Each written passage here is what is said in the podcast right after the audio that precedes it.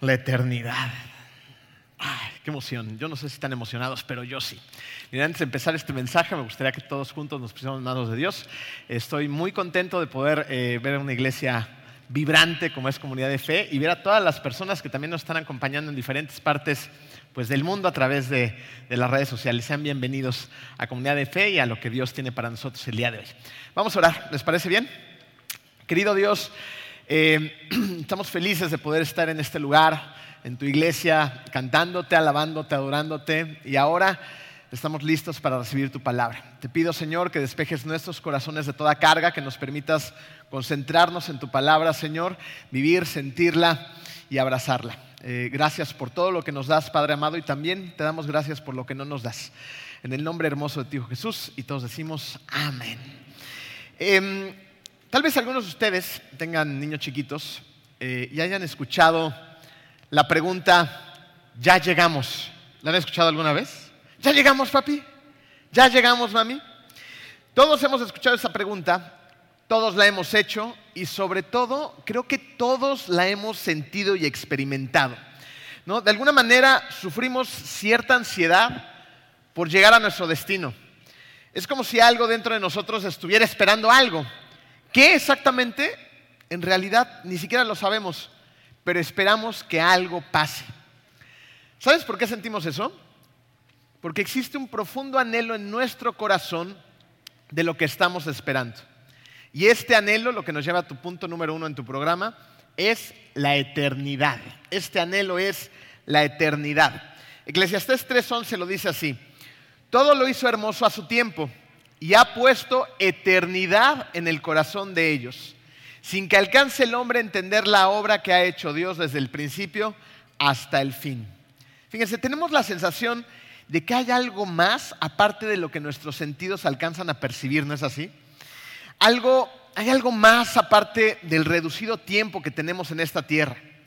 Algo dentro de nosotros siente la eternidad, pues Dios la ha puesto en nuestro corazón. Es por eso que creo que constantemente batallamos con esa sensación de, ¿ya llegamos? Fíjense, lo que es un hecho es que la mayoría de nosotros pensamos en la eternidad como un lapso de tiempo cuya duración es interminable. Y es así, la eternidad es interminable. En esta tierra viviremos 80, 90 años, si bien nos va. En la eternidad vamos a vivir miles de millones y millones y millones de años. ¿Ok? La eternidad es interminable, pero no solamente es eso. Fíjense, eh, Brenda Colin, en su libro Imágenes de Salvación, dice que la vida eterna de la que habla la Biblia no se caracteriza principalmente por su duración, y normalmente es donde nosotros nos enfocamos, sino que principalmente la vida eterna es cualitativa. Esto quiere decir que está relacionado con las cualidades de Dios y con experimentar a Dios más que de manera cuantitativa, que solamente se refiere a la cantidad del tiempo. Eterno describe el tipo de vida que uno tiene en Cristo, que uno tiene. ¿Escucharon? Que uno tiene en Cristo. Y esto es increíble porque significa que la vida eterna no se trata solamente del futuro, sino se trata del ahora. Podemos vivir la vida eterna hoy, o mejor dicho, debemos de vivir la vida eterna hoy. El problema es que hemos distorsionado las cosas y que creemos que podremos llegar a la eternidad hasta el día en que muramos. Pero Jesús no habla de la vida eterna de esa única manera. De hecho, Jesús define la vida eterna en Juan 17.3 cuando Jesús le está orando al Padre. Y Jesús dice las siguientes palabras. Y esta es la vida eterna, que te conozcan a ti, el único Dios verdadero, y a Jesucristo, a quien has enviado. La vida eterna entonces es conocer a Dios conociendo a Jesucristo. Miren, pongamos atención en las palabras que acabamos de leer en Juan. En Juan no se nos dice para que sepan acerca de ti, dice para que te conozcan a ti. Hay una diferencia muy importante entre saber y conocer. Perdón. La diferencia entre el conocimiento por descripción y el conocimiento por experiencia es muy interesante. Miren, eh, hace un par de meses vino un universitario conmigo. Su papá le había regalado un regalo de cumpleaños que él anhelaba en su corazón. Le regaló el tirarse de un avión en paracaídas. Entonces llegó este muchacho súper emocionado de la experiencia que ya había vivido, me estaba contando cómo fue, me estaba describiendo, ¿no? Todo esto. Cuando yo le dije, yo también lo hice cuando era más jovencito. Yo lo hice por ahí de los 17, 18 años. Y contraté la misma agencia donde él se aventó en Playa del Carmen. Y, sabía perfectamente de lo que me estaba hablando porque yo también lo había experimentado. Entonces me empecé a acordar ¿no? de toda esta experiencia que fue maravillosa. Recuerdo que, viajé a, Playa del Carmen con mis papás en aquel entonces. Llegué a la agencia de, donde te inscribes para que una bola de locos avienten de los aviones. ¿no? Y, ahí estaba el instructor dándonos un curso de inducción. Sacó los paracaídas de las mochilas, nos enseñaba cómo se doblaban, los arneses, lo que teníamos que hacer, lo que no teníamos que hacer. Y después de darnos este curso de inducción, eh, nos condujo a mí y a otros loquitos hacia una avioneta. ¿no? Era una avioneta eh, destartalada, vieja, que crujía toda. Desde, que la viste, desde que la vi dije, híjole, ¿no? A lo mejor el paracaídas funciona antes de tiempo, porque nos tenemos que aventar de esta carcacha. Y nos subimos a la avioneta, una avioneta que ni siquiera tenía puertas. ¿no? Te tenías que sentar en el piso, olvídate, los asientos, todo eso, tenía una sola hélice y, contra los asientos las láminas vibraban y hacían un montón de ruido y, la avioneta empieza a agarrar velocidad en la pista. Una vez que despega esta carcacha, empieza a dar vueltas en círculo, tratando de obtener la altura necesaria para por fin aventarte del avión. Ya cuando estás hasta arriba, en el, lugar de la distancia que necesitas para aventarte, estás hablando alrededor de 17 mil pies. Esto quiere decir más o menos 5.200 metros. El instructor te dice que te pongas de pie, él lleva un arnés con el tuyo, porque es un salto tándem, esto significa que no saltas solo, sino arnesado a la otra persona, y, tienes que ir coordinando las pisadas, y te lleva hacia la puerta inexistente de la avioneta. ¿No? Ya en la puerta inexistente de la avioneta salen los instintos de supervivencia, ¿no? Te tratas de agarrar de, las, pues de lo que hay ahí a la mano, y tienes soldado un tubo que sale de la avioneta para que te apoyes, y literalmente pongas tus pies fuera del avión. ¿No? Entonces hay un tubo más arriba, pero este tubo es exclusivo para el, instructor. No te ponen tubo a ti porque si no, no te vas a soltar. Te vas a agarrar con todas tus fuerzas y, puedes ocasionar una desgracia. ¿no? Entonces el instructor te dice, a la cuenta de tres nos vamos a aventar. Listo, y ahí estás tú, ¿no? Con el viento recibiéndole en la cara, en una avioneta, en el cielo, este, viendo la tierra muy lejos de ti, a punto de aventarte al vacío. Y empieza el instructor. Una, dos, te grita en el oído, ¿no? Por la corriente del viento, ¿se lo pueden imaginar? Y antes de que llegue el tres, ¡pum! Te avienta. Porque si llegas al tres no lo haces.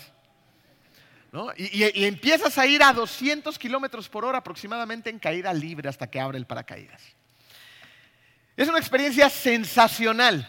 Y el punto es el siguiente. Sin importar lo bien que alguien te haya descrito la experiencia, nunca va a ser igual a vivirla. Nunca. El conocimiento por experiencia incluye la descripción como es el ejercicio que estamos haciendo, ¿están de acuerdo? Pero va muchísimo más allá. El conocimiento por experiencia es interactivo, es participativo y es experimental. Interactúas con la experiencia, interactúas con la relación, interactúas con la situación, participas dentro de ello y la experimentas. Ese conocimiento es el conocimiento que quiere Dios que tengamos acerca de Él, ¿se dan cuenta? Dios no quiere que sepamos acerca de Dios. Dios quiere que tengamos una relación tan íntima con Él, que interactuemos, que participemos y que lo experimentemos. Nosotros podemos saber de Dios, pero no experimentarlo. Tú puedes contarle a alguien de tu experiencia con Dios, pero si ese alguien nunca lo ha experimentado, no te va a lograr entender por mejor que lo describas. El conocerlo de verdad implica que esa relación interactiva sientas a Dios, lo vivas, lo experimentes, sientas su presencia, su favor, su amor y su poder en tu vida en esta tierra. Y cuando eso sucede, el conocimiento de Dios hacia ti, de ti hacia Él, es, es algo que te abraza por completo, es una comunión en la que empiezas a vivir que le da forma a toda tu vida. Fíjate, le da forma a tu comunión contigo mismo. ¿Por qué digo esto? Porque, porque cuando tenemos una comunión con Dios que le da forma a mi comunión conmigo mismo, la comunión conmigo mismo se transforma. Porque hay veces que no nos caemos bien, ¿te ha pasado? Sabes que te ves en el espejo y no te gustas, no te caes bien, tus efectos de carácter, sigues batallando con ellos, ¿no? hay cosas de ti que nomás no te terminan de pasar. Pero cuando entiendes que Dios está impregnando esa relación entre ti mismo y Él, tu comunión contigo mismo cambia, se transforma. Dice, si Dios me acepta, yo también me acepto. Dios me hizo así por alguna razón. Dios me dio ciertos dones, ciertos talentos, ciertas capacidades y ciertas no capacidades. Cuando tengo una comunión con Dios profunda en su conocimiento, mi comunión con los demás también cambia. No solamente conmigo. Empiezo a tratar a las demás personas de otra manera. Las empiezo a tratar con más tranquilidad, con más paz, con amor, con dominio propio. Empiezo a ser un conducto de su amor. Cuando conozco a Dios realmente, empiezo a enfrentar las tareas y los desafíos de esta vida desde otra forma, desde otra perspectiva. Ya no huyo como antes de los desafíos. Con Dios en el centro digo, a ver Dios, ¿qué viene? No, esto no me gusta, no me emociona tanto, pero es un desafío que tú estás poniendo para algo. Vamos a enfrentarlo juntos y seguro vamos a crecer. Pero todo esto viene a partir del conocimiento íntimo de Dios. Fíjate, la vida eterna está en el hoy a través del conocimiento que me da la, la, relación que tengo con Dios. La vida eterna está a nuestra disposición ya, ya comenzó y se nos invita a participar en ella. Pero mientras estamos en este mundo, a pesar de que podamos vivir en la eternidad, debemos de esperar. Su punto número dos en su programa. Debemos esperar. La semana pasada tuvimos eh, la oportunidad, mm, mi, esposa, mis hijos y yo, de irnos eh, de viaje a Tabasco. Nosotros eh, participamos en, un equipo de triatlón y, somos parte de la familia del equipo. Entonces había una competencia en Tabasco, se nos comentó y estábamos emocionados por, ir a esta aventura. ¿no? Entonces eh, llegó mi esposa, me dijo lo que íbamos a hacer, esto, el otro, se cuadraron las cosas y pudimos realizar el viaje. Eh, antes de que yo me subiera al camión, lo que yo no sabía es que ir a Tabasco de Cancún hasta allá en autobús te toma 13 horas. 13 horas de ida y 13 horas de regreso. ¿No? Lo que la emoción ya empezó como que a volverse una incomodidad, dijimos, bueno, todo sea por el amor a los niños, ¿no? Entonces, ahí íbamos listos y dispuestos, nos subimos al camión, ¿no? Y, en el camión, en el autobús donde íbamos, junto con todo el equipo, porque rentamos un camión nada más para que fuéramos todos juntos, estábamos atrapados. Estábamos atrapados durante un trayecto de 13 horas en autobús y lo único que quedaba era, ¿qué creen? Esperar. Teníamos que esperar el llegar a nuestro destino. Y cuando apenas llevas unos minutos en el camión y vas con un montón de niños, de otros niños aparte de los tuyos, y estos niños empiezan a preguntarle a sus papás, ¿ya llegamos? Llevamos media hora en el camión. Y, a los 15 minutos, ¿ya llegamos? Y luego empiezan los tuyos, ¿ya llegamos, papi? Te dan ganas de aventarlos por la ventana. Pero no lo haces. Sino que les explicas el trayecto, las horas, el que aprovechen el viaje, el que platiquemos, el que juguemos, el que aprendamos no sé qué, pero que aprendamos algo, ¿no? que, sean partícipes del viaje. Fíjense, al igual que en un autobús, ¿dónde creen que estamos atrapados? Estamos atrapados en este mundo. ¿Ya llegamos? No, no hemos llegado. En este mundo seguimos experimentando la enfermedad la injusticia, la pobreza, los problemas, las finanzas, el pecado, el pecado que trae muerte. Y queremos ser libres de todo eso, ¿no? Y un día lo seremos, y lo seremos en su totalidad. Pero mientras tanto, tenemos que esperar a que llegue esa etapa de la eternidad.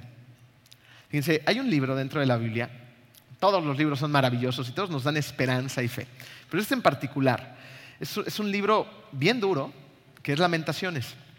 Lamentaciones describe la aflicción, el miedo, el temor, la guerra, una ciudad sitiada que está sufriendo y que están viviendo los horrores que acompañan a la guerra. Esto está sucediendo cuando el templo de Jerusalén es destruido junto con la ciudad de Jerusalén. Y en Lamentaciones 3, 22 al 25 vemos precisamente que los que esperan en el Señor tienen la fortaleza para esperar precisamente que Dios los libere. Y ellos entonces recuerdan cómo Dios los ha cuidado y confían completamente en su fidelidad. Se acompañen a leer Lamentaciones 3, 22 al 25. Dice así, el gran amor del Señor nunca se acaba y su compasión jamás se agota. Cada mañana se renuevan sus bondades. Muy grande es su fidelidad.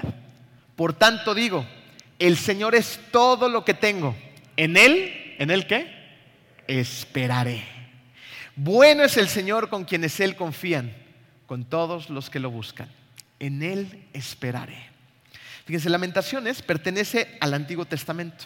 Eso quiere decir que, que, esta etapa de la vida de estas personas se vivió antes de la venida de Jesús. Y por tanto ellos debían esperar de maneras muy diferentes el favor de Dios a como nosotros lo experimentamos.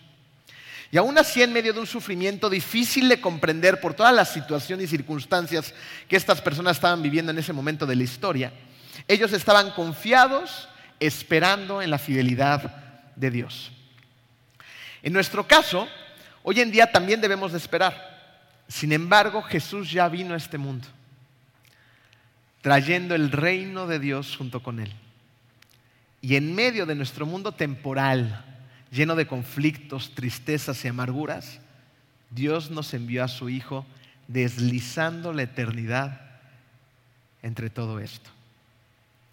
En medio de nuestra soledad, de nuestra angustia y de nuestro temor, llega Jesús para traer paz, para traer amor, para traer vida a la muerte.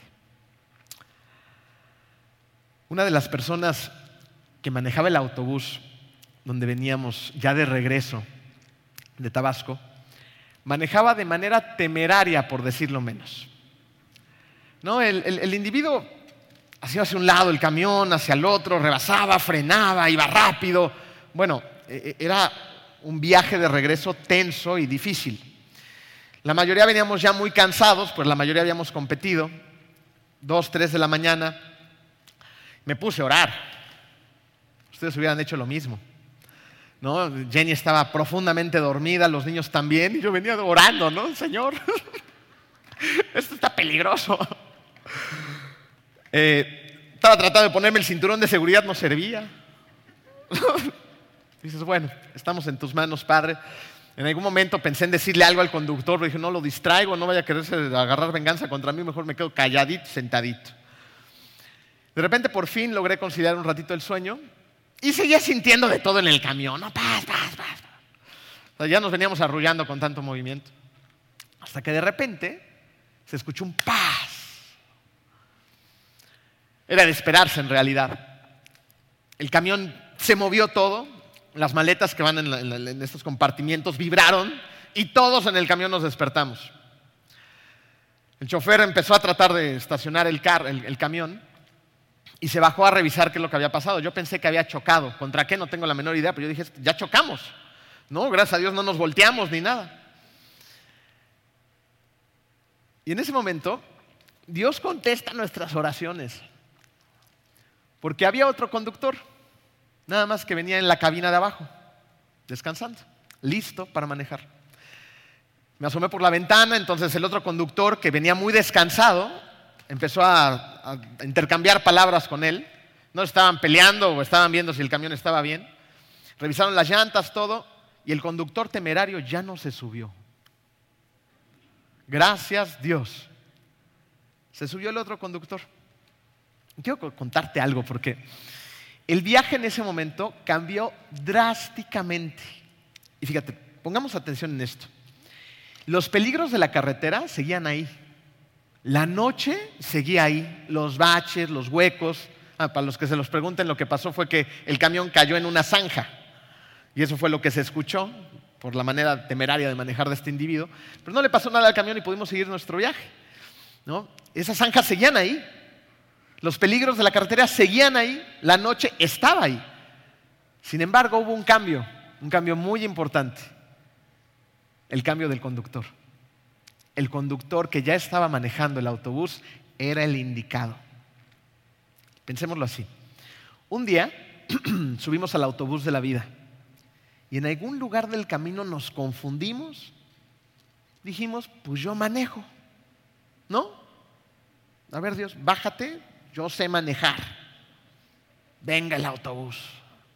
Y luego seguimos viniendo a la iglesia, leímos algunas cosas, perdimos el rumbo aún más.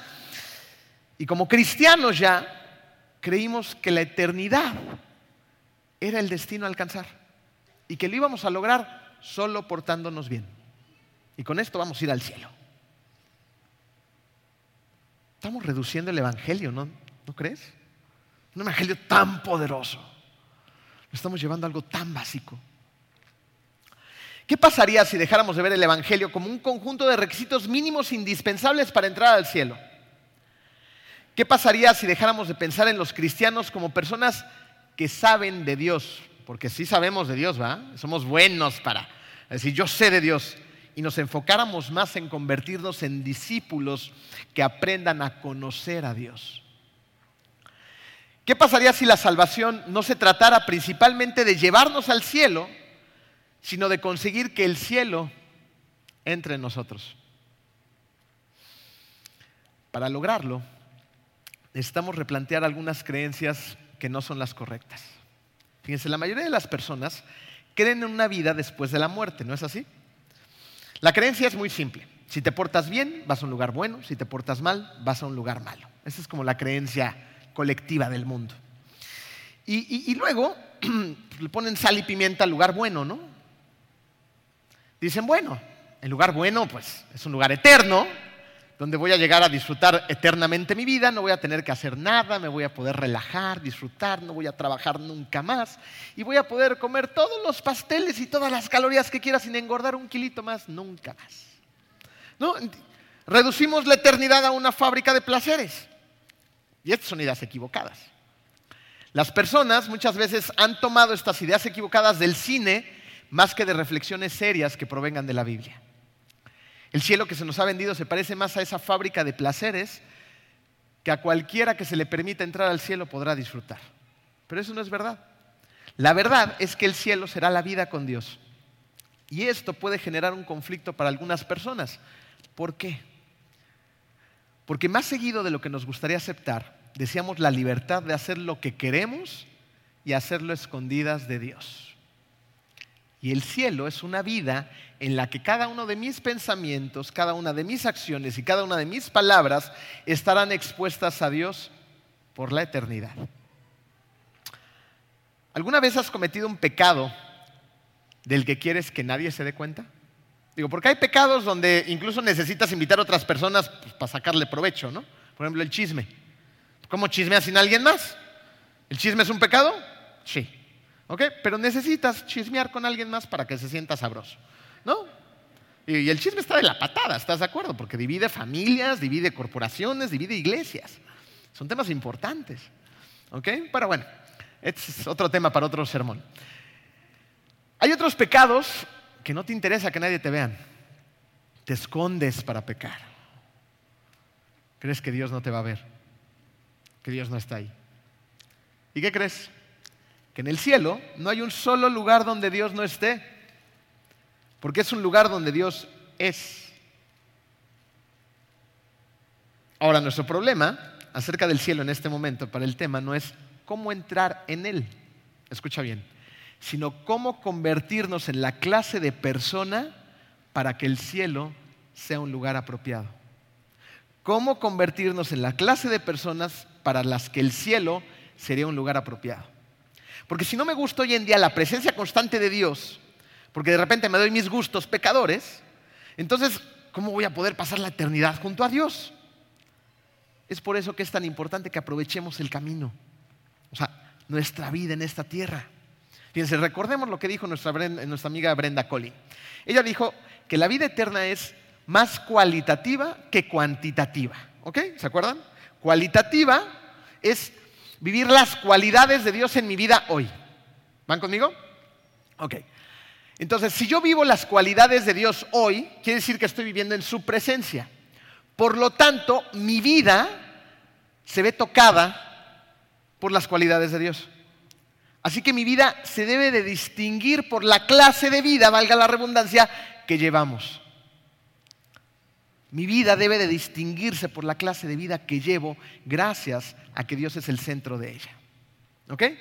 Más que estar pensando en el periodo de tiempo que vamos a estar en esta tierra, debemos de pensar el tiempo en el que ya estamos en esta tierra. A lo que voy a ir lo siguiente. Miren, esta, idea la podemos aterrizar muy bien en, los funerales, en ceremonias de vida, que así les llamamos nosotros. Hay funerales de personas que han vivido mucho tiempo en esta tierra. Y son funerales muy tristes. Funerales donde a veces no hay mucho que decir al respecto. De vidas largas, cualitativamente fueron largas, pero no hay sustancia en ellas, no hubo un impacto en ellas. Por otro lado, puedes tener el contraste de vidas más pequeñas,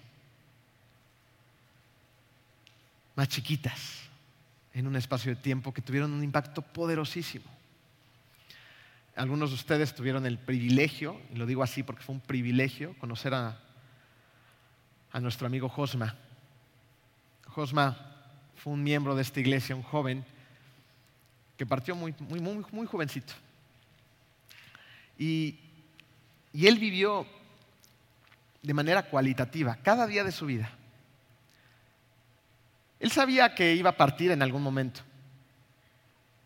Tenía una enfermedad que, amenazaba su vida constantemente. Y yo creo que esto, de alguna manera, también lo impulsaba a tener una vida tan intencional. Porque cada persona con la que yo he platicado después de que ha pasado el tiempo, que conoció a Josma, me siguen diciendo maravillas de él, de cómo los impulsó, de cómo oró por ellos, de cómo los trajo a la iglesia, del impacto que tuvo en la vida de las personas. Pero qué tan diferentes somos de la vida de Josma. Josma tenía muy claro que en algún momento iba a partir con el Señor y nosotros no. No tenemos comprados ni siquiera llegar en la noche. ¿Por qué no vivir una vida más intencional, más cualitativa, en lugar de estarnos enfocando en qué tan larga es la vida, en lo cuantitativo? Para mí Josma fue un jovencito que trajo el cielo a la tierra y lo vivió así trajo el cielo a la tierra. Y esto es exactamente lo que Jesús nos enseña.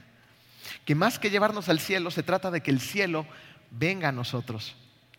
Y esta es una buena noticia. Punto número tres en tu programa.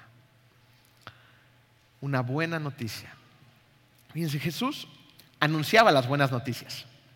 En Mateo 4:23 dice, Jesús viajó por toda la región de Galilea enseñando en las sinagogas, anunciando la buena noticia del reino y sanando a la gente de toda clase de enfermedades y dolencias.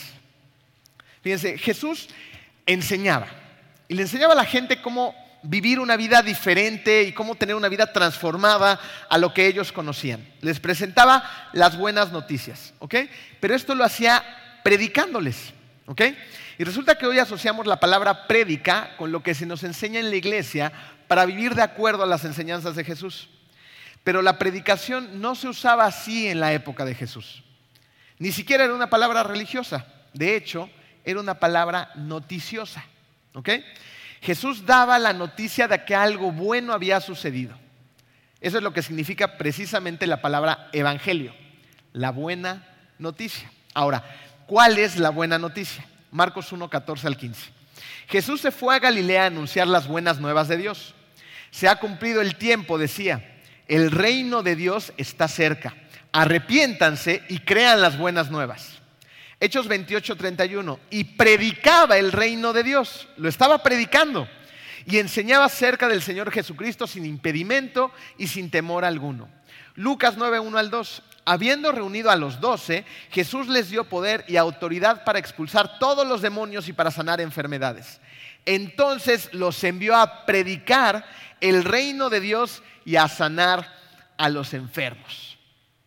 Fíjense, la buena noticia de Jesús se trata acerca de que el reino de Dios está disponible ahora a través de Jesús para ti. Está ahora mismo aquí y tú puedes ser parte de él si tú quieres. Dios está presente aquí ahora y está trabajando. Y tú puedes ser parte de todo eso y experimentar cada día el favor y el poder de Dios. Y yo sé que hay muchas veces en que podemos perder de vista esto, porque nos concentramos en la parte de la misión donde Jesús va a la cruz para dar su vida por nosotros. Y claro que esta es una parte importantísima de su misión, pero no es toda la misión. La misión también se trata de traer el reino de Dios a la tierra y a través de la vida de Jesús modelar ese reino, modelarlo en su vida, en su muerte y en su resurrección.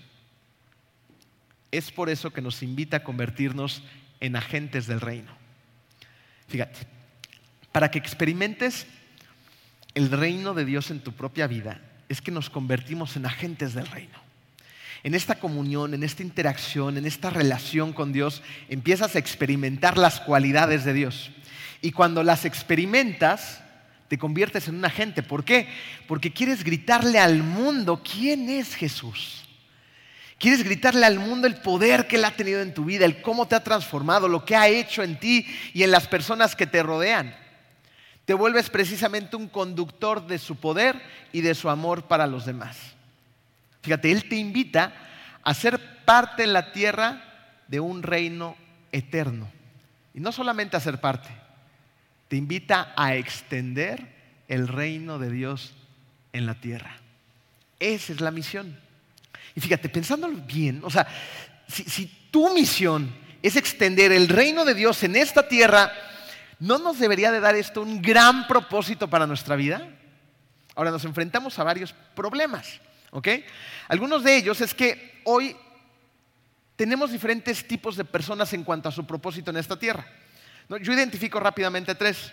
Los que no tienen propósito, los que tienen propósitos eh, temporales y unos cuantos que tienen propósitos eternos. ¿Cómo llego a estas conclusiones?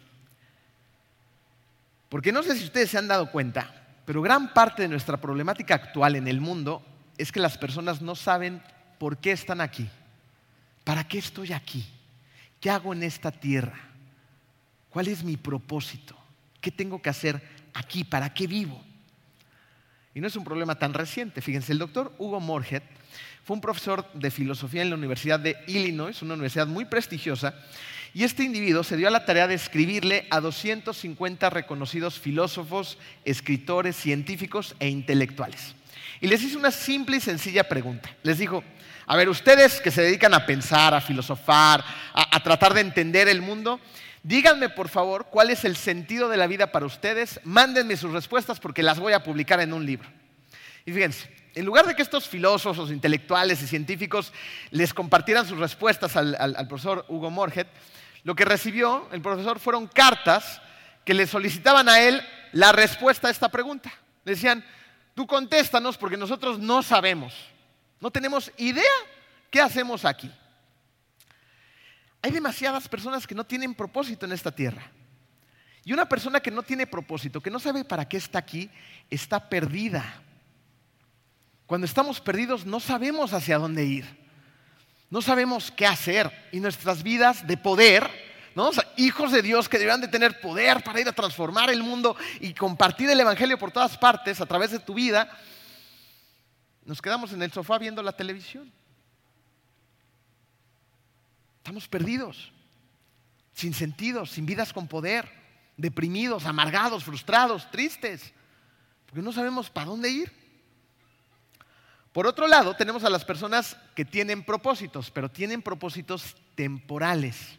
No, fíjense, estas personas defienden ciertas causas de una manera muy apasionada.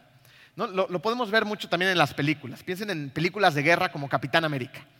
Eh, eh, Capitán América, antes de convertirse en Capitán América, es un muchachito eh, muy flaquito, chaparrito, pues, sin fuerza, que además creo que está enfermo de todo, ¿no? Entonces tiene asma, no sé cuántos problemas tiene y por lo tanto no puede ser seleccionado para ir a la guerra a defender su patria con sus amigos. Por otro lado, tiene un gran amigo que es Bucky. ¿Se acuerdan de Bucky, el soldado del invierno? Estoy hablando de otra generación, ¿verdad? Hay que ver Avengers, chavos. Unos que otros sí saben de lo que estoy hablando, ¿no? Entonces ahí está Bucky. Y, Bucky sí es un, chavo fuerte, aguerrido, ¿no? Este, que, puede ir a pelear. y su amigo va a la guerra. Entonces, este muchachito, que después se convierte en Capitán América, está frustrado porque él no puede ir a defender una causa, defender a su país, dar la vida heroicamente por él. Y, si lo pensamos desde la perspectiva de la guerra, del país, de la libertad, pues puede sonar una causa heroica, ¿no? O sea, voy a ir a defender a mi, país, a, mi a mi país, a mi patria. ¿Y luego qué pasa? Llegan otros presidentes, cambian los gobiernos, se hacen todos amigos y una bola de muertos atrás. Causas temporales. Fíjense, vamos a traerlo más hacia la actualidad, ¿no? Estamos lejos de, de guerra, sobre todo en el lugar donde vivimos. Pero más hacia acá donde lo vemos. ¿No conocen a gente que defiende causas temporales como la contaminación, como la protección a los animales, como el no usar más pañales y ahora todo el mundo está lavando los pañales como en los 60 ¿no? Ya no vamos a usar popotes, no vamos a usar bolsas, digo, y está bien, hay que cuidar nuestro mundo. ¿No? Yo no estoy diciendo que no lo cuidamos para nada, me gusta la idea. Me gusta la idea de proteger a los animales, me gustan los animales. ¿no? La caza indiscriminada de las ballenas, de esto, del otro, de cómo nos estamos acabando los océanos, son buenas causas. Pero son causas temporales, aunque sean buenas causas. Y hay gente que está dejando la vida en esas causas, apasionados por esos temas. Y la contaminación, y ahora ya no voy a andar en coche, voy a andar en bicicleta para no emitir emisiones de carbono, y voy a hacer protestas y lleno mi perfil y mi muro y todo contra la contaminación y los animales y esto y lo... Y bueno, ¿y la causa de Jesús? Cuando la pone sobre la mesa, estas personas se apasionan por los animalitos y por la naturaleza. Bien. Pero pone sobre la mesa la causa de Jesús y dice, ay, no inventes, no vas a empezar con esas tonterías. No, intolerante. No, religión, aquí no hablamos de eso. Aguas. Porque eso nos debería de dar tristeza y nos debería abrir, abrir los ojos ante un peligro real. No estamos luchando por las causas eternas. Estamos muy apasionados por las causas temporales. Mateo 24, 35 dice, el cielo y la tierra pasarán, sin importar lo que hagamos, ¿eh? sin importar si nadie en el mundo vuelve a cortar un arbolito, la tierra qué? Pasará. Pero mis palabras jamás pasarán. La causa por la cual vale la pena dejar la vida entera tiene un nombre y es Jesús.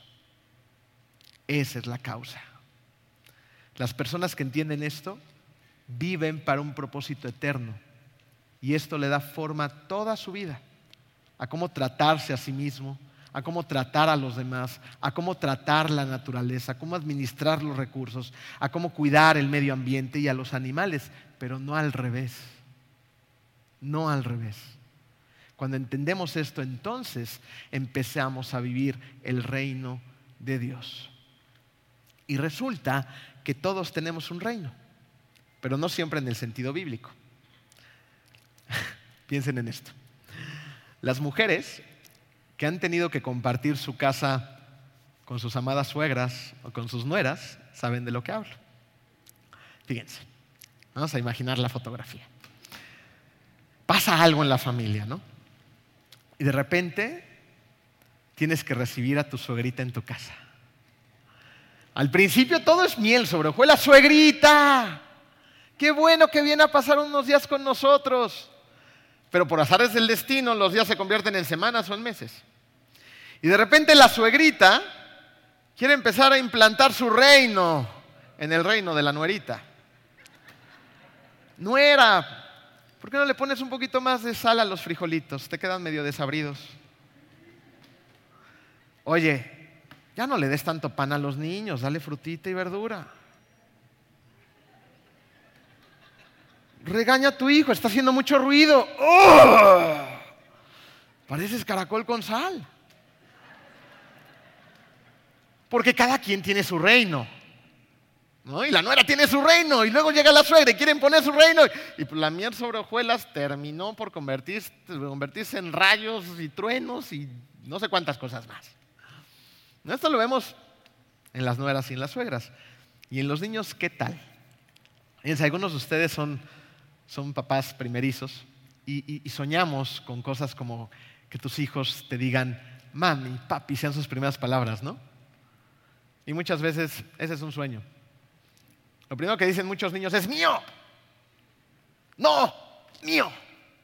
¿Están defendiendo qué? Su reino, su pequeño reino. Esto es mío, no es de nadie más si no lo presto. Para aquellos que tienen hijos, ¿no? chiquitos todavía, pero que ya están interactuando con ustedes, preadolescentes, cuando van manejando en el coche, los adolescentes se, se ponen en la parte de atrás del carro y cada quien defiende su lugar. Trazan una línea imaginaria en el asiento. Y hay de aquel hermano que ose en invadir su reino. ¿No? De repente está el papá tratando de proteger el reino del coche. Niños, pórtense bien. ¿No? Hay reinos. En todos lados hay pequeños reinos. Y de hecho tener un reino es algo bueno. De hecho Dios lo dijo así en el Génesis 1.26. Hagamos al ser humano nuestra imagen y semejanza, que tengan dominio sobre los animales, los peces, la tierra, que tengan dominio. Y, y la idea era maravillosa, que reináramos teniendo dominio con Dios de manera armoniosa y responsable. Pero luego apareció el problema, el pecado. Y cuando aparece el pecado, nos tomamos demasiado en serio el tema del dominio.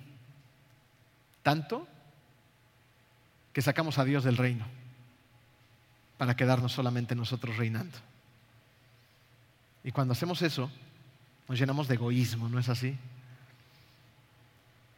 Así es como naciones se dividen, como inician las guerras, como suceden tristemente muchos divorcios, se rompen muchas relaciones entre hijos y padres. Cuando hay temas de herencias, las familias se despedazan por un pedazo de dinero. Porque nos tomamos demasiado en serio los reinos. Es por eso que debemos dejar de vivir bajo nuestro propio reino para vivir en el reino de quién? De Dios. ¿Y dónde está el reino de Dios? ¿Dónde? El reino de Dios está donde quiera que se haga su voluntad. ¿Escuchaste eso? El reino de Dios está donde quiera que se haga su voluntad. Son esos lugares donde se comparte, donde se perdona, donde se extiende la gracia y el amor de Dios. Fíjense, Romanos 14, 17 dice, porque el reino de Dios no es cuestión de comidas o bebidas, sino de justicia, paz y alegrías en el Espíritu Santo. Entonces, nuestro trabajo como agentes del reino es extender a los demás esa paz, esa alegría y ese reino de Dios. Y es difícil, dificilísimo, porque vivimos en un mundo complicado, lleno de pecado. Y Dios lo sabe, y por eso nos dijo qué hacer. Mateo 6, 9 al 10. Ustedes deben de orar así. Padre nuestro que estás en el cielo, santificado sea tu nombre. Venga tu reino, hágase tu voluntad en la tierra como en el cielo. En otras palabras, el plan es traerlo de arriba abajo. Venga tu reino, hágase tu voluntad. ¿Dónde podemos empezar? Por el pequeño reino que se te ha confiado, tu vida. Por ahí podemos empezar. Alguien que entendió esto, a manera de terminar este mensaje, fue un hombre llamado Arthur Stace, que nació en Australia. Resulta que Arthur tuvo una vida bien dura. Fue hijo de dos alcohólicos, con cuatro hermanos y hermanas que también eran alcohólicos. Por lo tanto, tuvo una infancia muy violenta. El Señor cada vez que se ponía hasta atrás era una persona muy violenta en la casa y, y, Stace no quería pasar las noches ahí porque lo golpeaban. Entonces empezó a dormir en las calles. En las calles, pues no tenía dinero, era un niño, no tenía dinero para, comprar comida, así que empezaba a buscar la comida en los basureros. Cuando no encontraba comida en la basura, se dedicaba a robarla. Stace, además de todo esto, pues no tuvo ninguna educación. A los 15 años tocó por primera vez la cárcel en una de tantas entradas y salidas de esos lugares. Un poquito más grande, dos años después, empezó a trabajar, ya en un trabajo más formal, llevando bebidas alcohólicas de un bar al burdel donde trabajaban sus hermanas como prostitutas. ¿Se imaginan la vida de este hombre? En aquel entonces un niño. Su vida llena de miseria, de alcoholismo, de vicios y de delincuencia se vio interrumpida por la Primera Guerra Mundial. Él, siendo joven, es reclutado precisamente para ir a defender un frente y lo reclutan como camillero para ir al frente de Francia. Ahí en Francia, Francia es bombardeada con, con gas es gaseado este Arthur y pierde la vista de un ojo y termina malherido, así que lo regresa nuevamente a Australia. Y en Australia la historia dice que él retoma nuevamente su vida delincuencial y se convierte en un alcohólico como sus papás y sus hermanos. Termina viviendo en las calles como un indigente. Nadie le da trabajo, evidentemente. Tiene un alcoholismo durísimo. No tiene nada ni a nadie. Y un día, una iglesia eh, se le ocurre la idea de regalarle comida a los indigentes, a cambio de que se quedaran a escuchar la prédica de esa tarde. Arthur va a la iglesia con más de 300 indigentes y escucha las palabras de Dios. Él dice que al día siguiente tomó la decisión de dejar gran parte de esa vida que tenía. Dejó de tomar, dejó la delincuencia y empezó a tratar de ordenar en la medida de lo posible su vida. Cambió por completo, empezó de hecho hasta a servir en la iglesia, empezaba a dirigir grupos de oración y empezaba a ser un hombre hecho y derecho dentro de, su iglesia. La conversión empezó a, a llevarse a cabo dentro de su corazón y dos años después escuchó un mensaje donde encontró el propósito de su vida por fin. Fíjense, este mensaje se tituló Los ecos de la eternidad.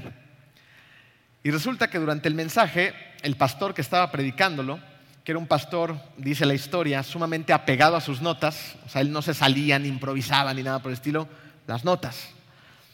Ese día rompió su forma y de repente y de la nada, a propósito del tema, empezó a gritar, eternidad, eternidad. ¿Cómo me gustaría salir a todas las calles de Sydney y gritarle a la gente eternidad? Stace cuenta así la experiencia que tuvo cuando escuchó estas palabras de este pastor. Dice, el pastor continuó gritando eternidad, eternidad y sus palabras siguieron resonando en mi cabeza al salir de la iglesia. De pronto comencé a llorar y sentí una poderosa llamada del Señor para que escribiera la palabra eternidad. Tenía un trozo de tiza en el bolsillo y junto a la iglesia me agaché y lo escribí. Lo gracioso es que antes de escribirlo apenas era capaz de escribir mi propio nombre. No tenía educación y no me hubiera sido posible deletrear eternidad de ninguna manera, pero me salió una bella escritura cursiva inglesa. Desde ese día, Stace convirtió la escritura de la palabra eternidad en su misión personal y la escribió durante el resto de su vida. Se dice que escribió esta palabra más de medio millón de veces y no lo dejó de hacer ni un solo día. Él tenía un ritual para empezar a salir a las calles a, escribir esta palabra. Se levantaba todos los días a las 4 de la mañana y le oraba al Señor durante una hora pidiéndole dirección para saber a qué calles debía de ir a escribir la palabra eternidad. Después agarraba su saco, su corbata, su sombrero y llenaba sus bolsas con tizas, gises. E iba a las calles a escribir con letra cursiva inglesa la palabra eternidad. Lo que él quería hacer era hacer reflexionar a la gente la importancia de la eternidad y lo llevó a cabo. Con el tiempo, su trabajo se fue haciendo cada vez más popular y su identidad se conservó durante muchísimos años como un misterio. De hecho, los periodistas locales especulaban, ¿no? Y, y, varias personas entraban a las redacciones de estos periódicos diciendo, yo soy Mr. Eternity, porque así lo habían bautizado. Ninguno de ellos era Arthur Stace. Hasta que un día el pastor de su iglesia lo descubrió agachado, escribiendo con la letra cursiva inglesa la palabra eternity. El pastor le dijo, ¿tú eres Mr. Eternity? A lo que él respondió, sí, soy yo. Me declaro culpable. A los pocos días que se descubrió su identidad, los periódicos hicieron reportajes de él, bueno, se hizo toda una laraca en Australia porque por fin habían descubierto quién era Mr. Eternity. Mr. Eternity en ese momento era un hombre muy sencillo, siendo el conserje de su iglesia. Limpiaba los baños, sacaba la basura, trapeaba y barría. Y estaba impactando la vida de millones de personas en Australia. ¿Me regalas la foto, Rodo? Esta foto Esta imagen más bien fue colgada en el puente, en uno de los puentes más famosos de Australia, en el cambio del milenio, cuando llegó el 2000. La palabra eternity la leyeron millones de personas más en todo el mundo. Después la reprodujeron en los Juegos Olímpicos de Sydney. Millones de personas más la vieron. Arthur encontró una causa, una causa que es eterna y la compartió. Un hijo de alcohólicos con una vida despedazada, que sufrió los malestares de la guerra, viviendo en delincuencia, en cárceles, como indigente, hizo eso. Si Dios hizo eso con ese hombre, yo no me imagino lo que está listo para hacer con la vida de cada uno de ustedes. Lo único que necesita es un corazón dispuesto. ¿El tuyo lo está? Vamos a orar. Querido Dios, te damos tantas gracias, Padre amado, porque a través de tus palabras en la Biblia, de esas historias bíblicas de grandes personajes, nos das la inspiración que necesitamos, pero también lo haces a partir de personas que han vivido en la actualidad. Te damos gracias, Padre, porque un hombre que no tenía nada y que no era nada para la gente, era mucho para ti. Te damos gracias porque Arthur Stace un día escuchó la palabra de Dios en una iglesia como estas y encontró una causa eterna por la cual pelear se dedicó a esa causa e impactó la vida de millones de personas. Te pido, Padre, que abras nuestros corazones y que encuentres en ellos corazones dispuestos para luchar por la causa eterna que se llama Cristo. Danos la valentía, danos lo que necesitamos para luchar por tu causa, Señor, y extender el reino de Dios en la tierra, para traer el cielo a este mundo, Señor, para ser agentes del reino y que a través de nosotros las personas puedan verte a ti. Déjanos salir de esta iglesia, Señor, renovados, siendo más pacientes, más amorosos, más misericordiosos. Llénanos de tu gracia y permite que le extendamos a los demás. Que cuando subamos al carro podamos estar relajados en nuestra manera de manejar. Cuando lleguemos a ese restaurante ya con hambre podamos tratar bien a la persona que nos va a atender. O cuando lleguemos a casa podamos tener una comida en armonía con nuestra familia, Señor. Déjanos ver a nuestros hijos como lo que son niños amados de tu parte, Padre. Déjanos ver a nuestros padres como lo que son esos ancianos llenos de fuerza, de fortaleza y sabiduría que necesitan de nuestro amor. Úsanos, Padre, para llevar tu reino a nuestras oficinas, a nuestros trabajos, a nuestros negocios, a nuestros deportes, a lo que sea que hagamos. Déjanos ser poderosos agentes del reino y que tú seas el capitán de nuestra vida. En el nombre hermoso de ti, Hijo Jesús. Amén.